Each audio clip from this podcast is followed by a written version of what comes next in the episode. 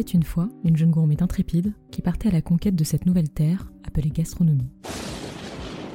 Armée de sa fourchette, elle explora Paris à la recherche d'adresses gourmandes, d'événements gastronomiques ou de bons ingrédients pour créer de nouvelles recettes. Lors de ces expéditions, elle rencontra de nouvelles saveurs et de nouvelles émotions gustatives.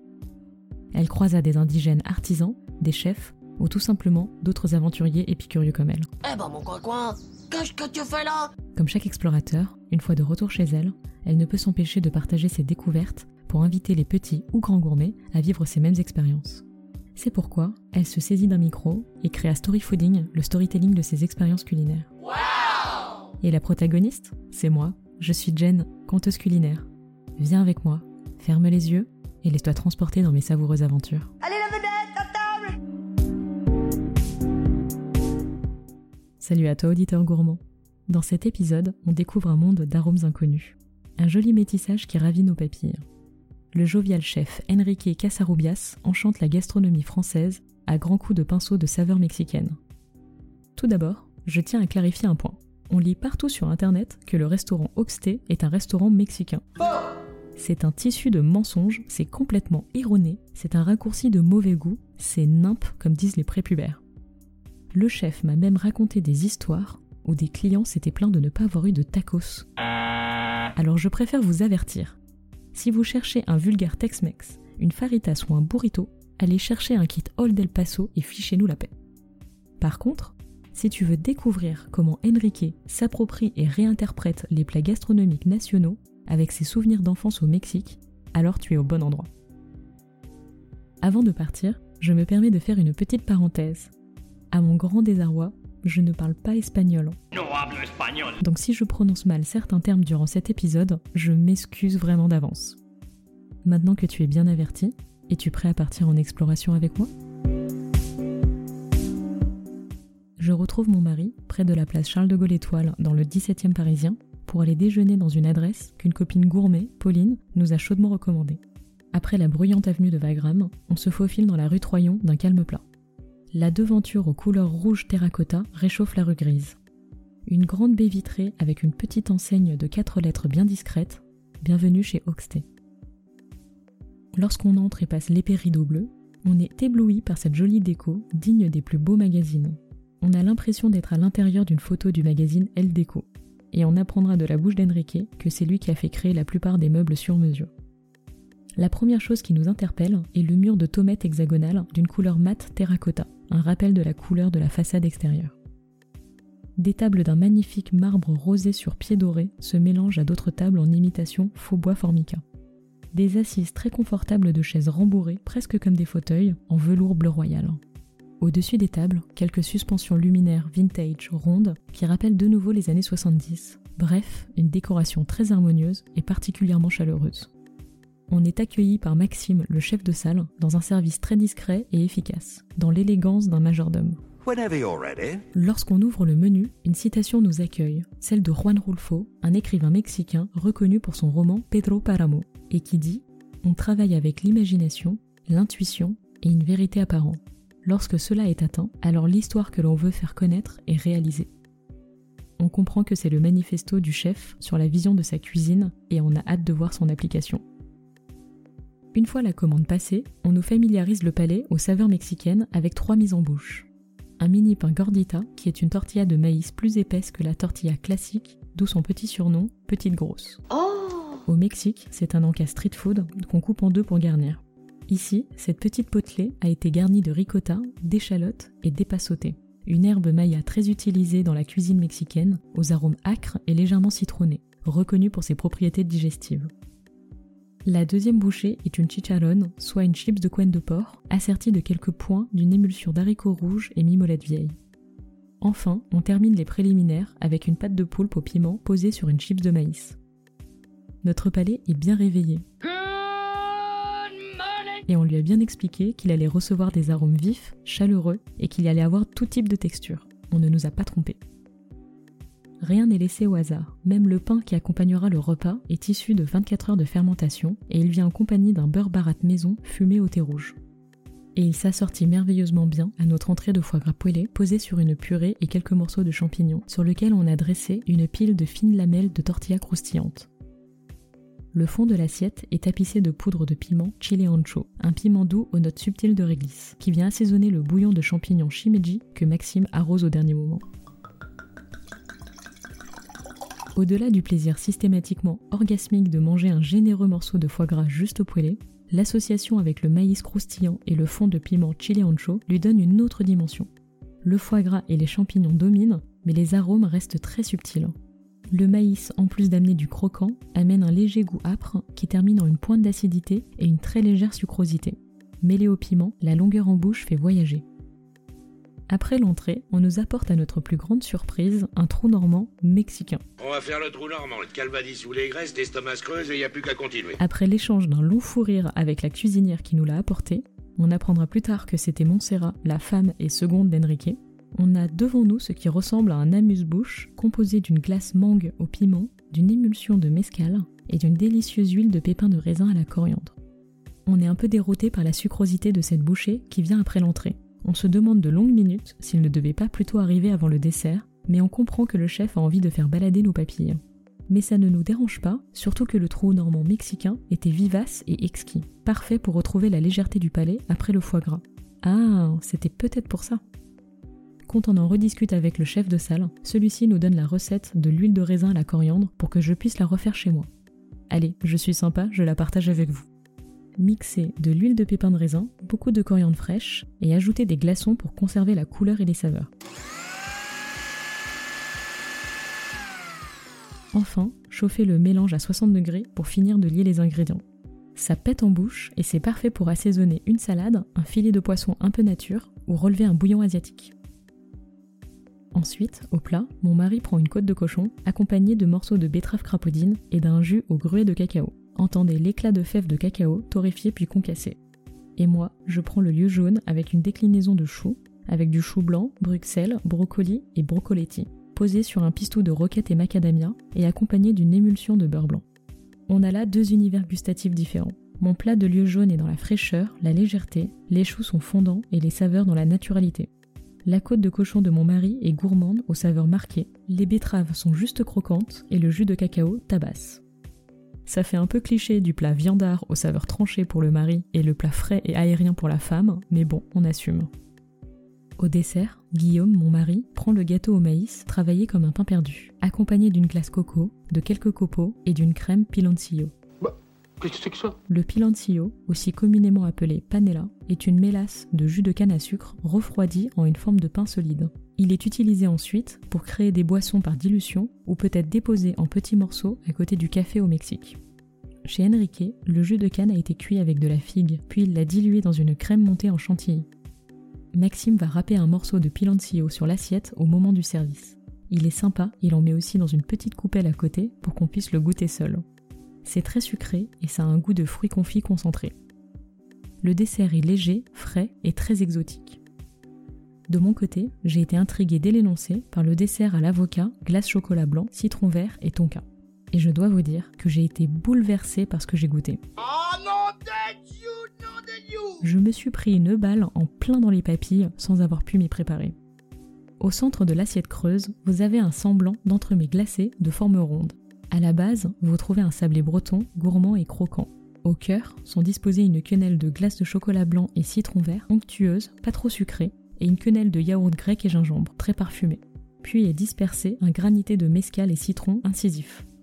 Au-dessus, une épaisse mousse onctueuse d'avocat et fève qui ramène une douceur et légèreté en bouche, à des lumières de l'avocat habituellement gras. Le tout est couronné d'un palais glacé d'avocat écrasé et citron vert qui éclate en bouche. Un peu de poudre de chocolat blanc est saupoudré sur l'ensemble et sur le côté de l'assiette, trois gouttes de sirop d'agave descendent la courbure du plat pour rejoindre lentement le dessert et vous laisser le temps de décider si vous voulez sucrer ou non. Chaque coup de cuillère m'a ébranlé. Mon palais frétille grâce au contraste parfait entre la fougue des saveurs vives du citron vert et du mescal, contrebalancée par la douceur de la mousse d'avocat et des glaces. Les textures se démultiplient en bouche entre le sablé, la poudre de chocolat blanc, les différentes textures de glace et de granité, ainsi que la mâche du palais glacé un peu plus dense je suis tout bonnement émerveillée. C'est le meilleur dessert que j'ai pu manger au restaurant, et pourtant je n'ai pas forcément le bec sucré. En terminant sur cette note, ma curiosité déborde. Mais c'est qui cet artiste fou qui joue comme ça avec mes papilles?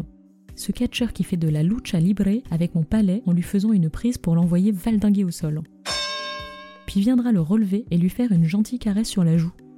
Si mon palais était un emoji, il serait celui qui a la mâchoire décollée, le front bleu et les mains sur les joues en feintant un Oh my god. Bref, je me tortille sur ma chaise pour voir qui est le chef en cuisine. Et il l'a peut-être vu car c'est lui qui viendra nous apporter l'addition.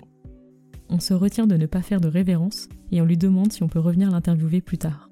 Et il accepte avec grand plaisir, je suis ravie. Après-midi, me revoilà rue Troyon, mais cette fois, le restaurant est vide. Quand j'arrive, Enrique est au fourneau. Il met des meringues au four. Lorsqu'il sort de sa cuisine pour me voir, je sens tout de suite qu'il fait partie de ces gens qui prennent de la place quand ils rentrent dans une pièce. Il dégage une énergie communicative. Enrique est d'origine mexicaine, il est brun noirget, il a une grosse barbe et une moustache habituellement coiffée en guidon. Il a la bedaine du bon vivant, les sourcils pointus malicieux et la mèche bien coiffée. Il respire la jovialité. Il nous fait penser un peu à Robert Baratheon dans Game of Thrones, dans un côté bourru convivial, avec qui on doit bien se marrer les soirs de fête.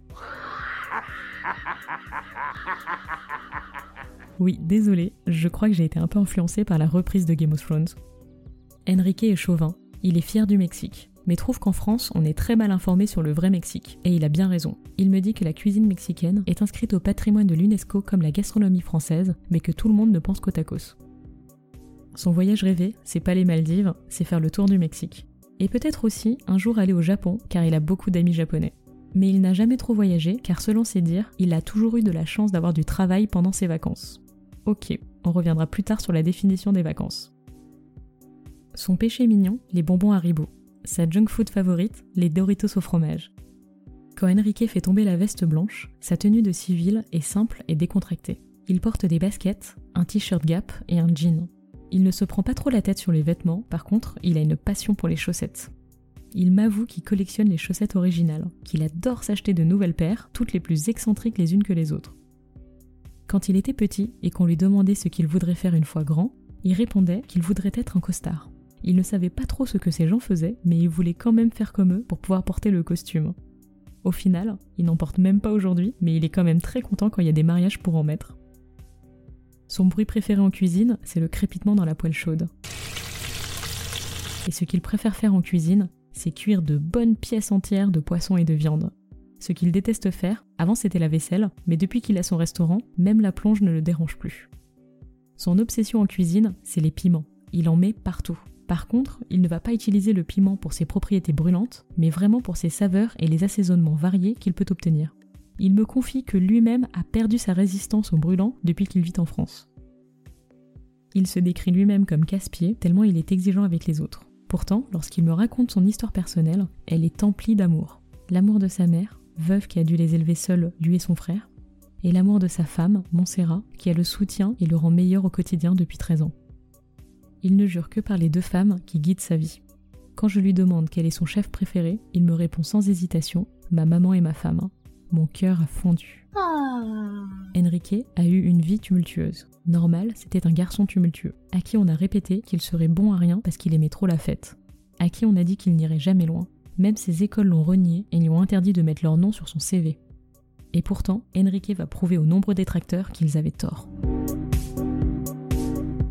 Né à Toluca, dans l'état de Mexico, et grandi à Tenango del Valle, dans l'état de Guerrero au Mexique, il vit avec sa mère, son frère, sa tante qu'il appelle sa deuxième maman, et son cousin qu'il considère comme son petit frère. Il découvre la cuisine très jeune par nécessité. Pour s'en sortir, sa maman combine deux jobs. Elle travaillait dans des bureaux et vendait des lunchbox à ses collègues. Pour cela, lorsqu'elle débauchait le soir, elle retrouvait ses fils pour cuisiner les repas du lendemain. Elle se levait à 5h du matin pour finir de les préparer et aller au bureau plus tôt pour les vendre. Ensuite, dès 9h, elle débutait son second job.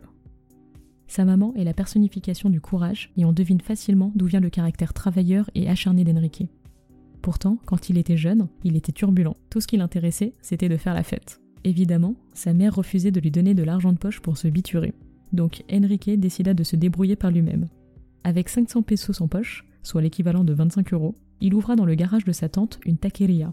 C'est un boui-boui qui vend des tacos dans la rue, avec tout juste une table et quatre chaises.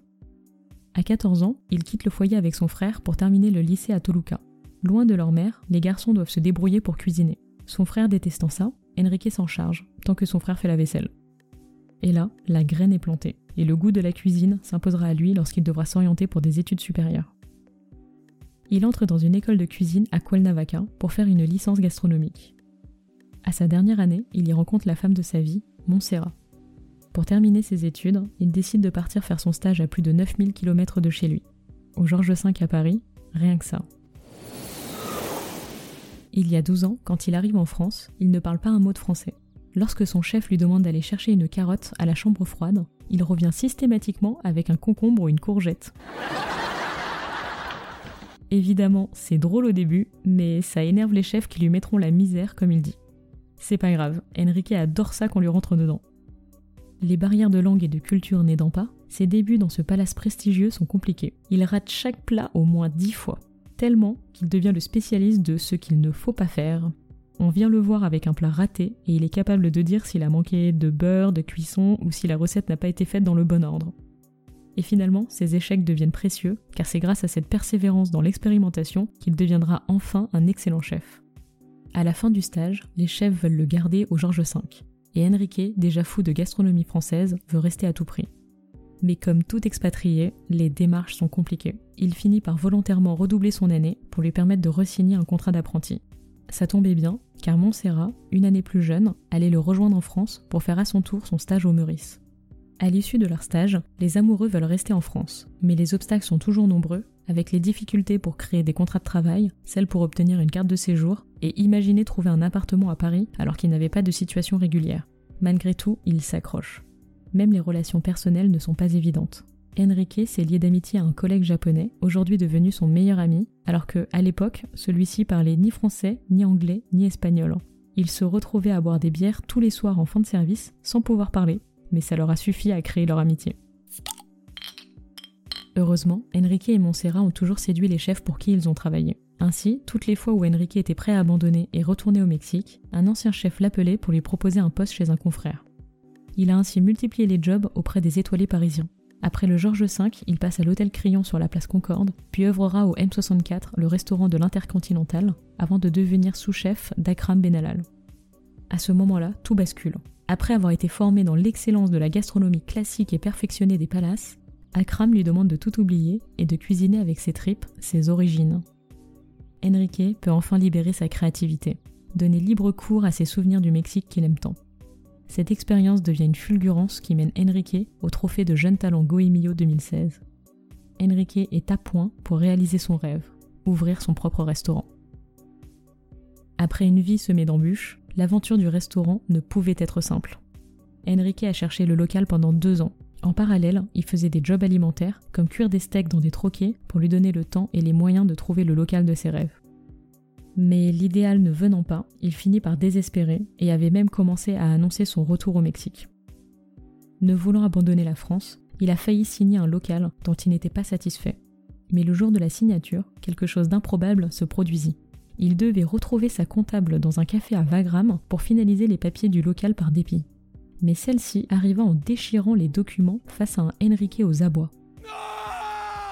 En venant le rejoindre, elle avait vu un local parfait rue Troyon sur lequel on venait de déposer le panneau à vendre. Son dossier était loin d'être parfait et deux personnes s'étaient déjà positionnées avant lui, mais le propriétaire a été conquis par son projet et l'a choisi contre toute attente. Six mois de travaux plus tard, il ouvrait Oxté. Quand tu rentres dans le restaurant, tu entres dans l'histoire d'Enrique. C'est la toile blanche sur laquelle il va nous raconter ses souvenirs de son enfance au Mexique à ses années de palace français. Il met un point d'honneur à ce que chaque élément du restaurant reflète son métissage culturel. Du mur en tomate provençale mais aux couleurs de terre cuite des plats mexicains, à la vaisselle créée par des artisans mexicains et français, et enfin et surtout dans la création de ses plats. Il crée le trou normand mexicain qui m'avait beaucoup interloqué, car il adore le principe du trou normand, mais a voulu y remettre le souvenir d'une guinguette de rue au Mexique qu'il fréquentait tout le temps, où une dame vendait des mangues avec juste du jus de citron et du piment.